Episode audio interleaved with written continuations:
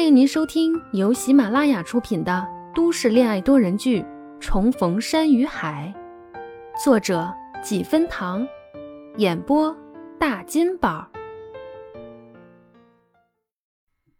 第五十九集。荣城处在欧城以南，没欧城冷，他带的都是平常在欧城深秋穿的几套衣服。他放下小笼包，擦干净手。蹭蹭蹭跑到了他身边，有点不满的看着他，又指了一件。嗯，那换那件长纱裙，到脚踝那儿。不行，外面零度。徐佳年依然保持着蹲下的姿势，一只手杵着膝盖，面无表情的警告他。出去瞪他，一脸的我不太高兴的样子。徐佳年败下阵来，怕影响他的心情。女孩子本来也爱美，作为男人不好过多干涉，于是又把卫衣和纱裙拿出来递给他，手在他脑袋上捋了一下。嗯，那你换吧。初旭顺了气，他的让步让他心头一软，忽然没了脾气。他想起高中时，他和他也会在各种问题上发生争执。但往往到了最后，徐佳年都会先让步，先妥协。从记事以来，除了他爸妈，徐佳年就是最纵容他的一个人。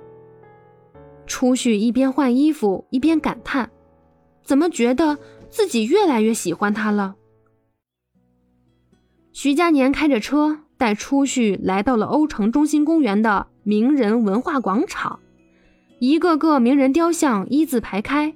每个雕像都形态各异，边上还有励志小故事，演绎着名人的励志成长过程。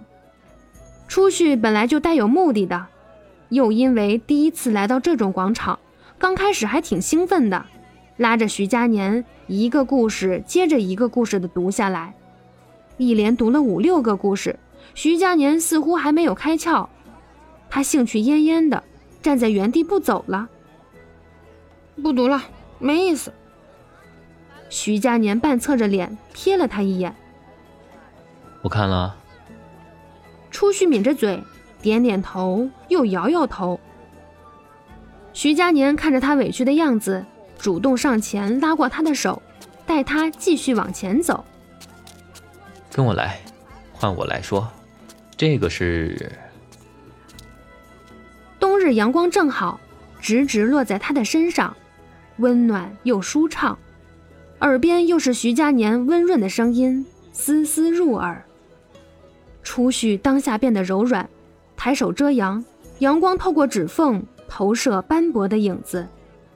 他突然想到了一句话：有梦想的人应当心如稚子，寻梦而为，听从内心，行你所行，无问西东。想到这儿。他一下子有了好主意。徐佳年表面虽然一本正经的在读着那些小故事，但心里还是在想着事情，应该怎么和初旭开口呢？还想着，耳朵里倏然被插进了一只耳机，前奏响起，他就听出来了，是五月天的《顽固》。当一句句歌词被阿信唱出来时。他的眼眶一下有了湿润感，他笑吟吟地盯着他，那眼底的星河摇曳，拨乱了他的心。午后阳光正好，他们溜到了树荫下，并肩而立。他凑过去，一脸好奇地问他：“你的梦想是什么？”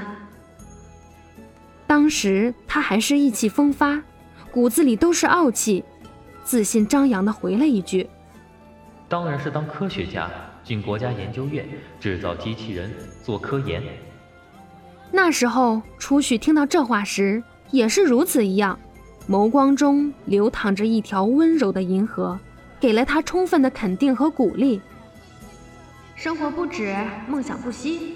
你那么优秀，我相信你一定会成功的。初旭握紧他的手，对着他眉眼深沉的笑着。嗯，徐佳年，昨天林默教授的那些话，我都听到了。我不知道你在犹豫什么，纠结什么。但，如果是因为我的话，你可不可以别考虑我？和我在一起需要让你放弃那么多，甚至连梦想都可以抛弃的话，那我宁愿我们就此分道扬镳。耳机里，阿信还在唱着。歌曲结束，初旭轻笑了声，又说：“，你知道的，我这个人虽然看着挺文气的，但是劝人的话我真的不太会说。就算能好好劝吧，大多数时候逻辑都是混乱的。谁让我是个文科生呢？但是徐佳年，我就是想告诉你，你想去做，我永远都会支持你。”事实证明，出去的嘴巴真是有些笨拙，言语简单。不过，徐佳年还是比较吃这套的，没说好或者不好，但是心里还是比较感动的，只觉得自己好像捡到了个宝贝，事事都为他想的宝贝。梦想的确很重要，但是他更重要。答应过的，尽量争取两年内回欧城，他就一定会做到。他不会，也不允许两个人长期处于这样的异地状态，而且他也不愿意他舍下一切来圆他的梦。所以没关系的，他想，如果上天一定让他事与愿违，那定然也会给他另番安排。而且他相信，那种安排，也许也是一个好的选择。本集播讲完毕，感谢您的收听，我是徐佳年的演播者沈岩，欢迎订阅哦。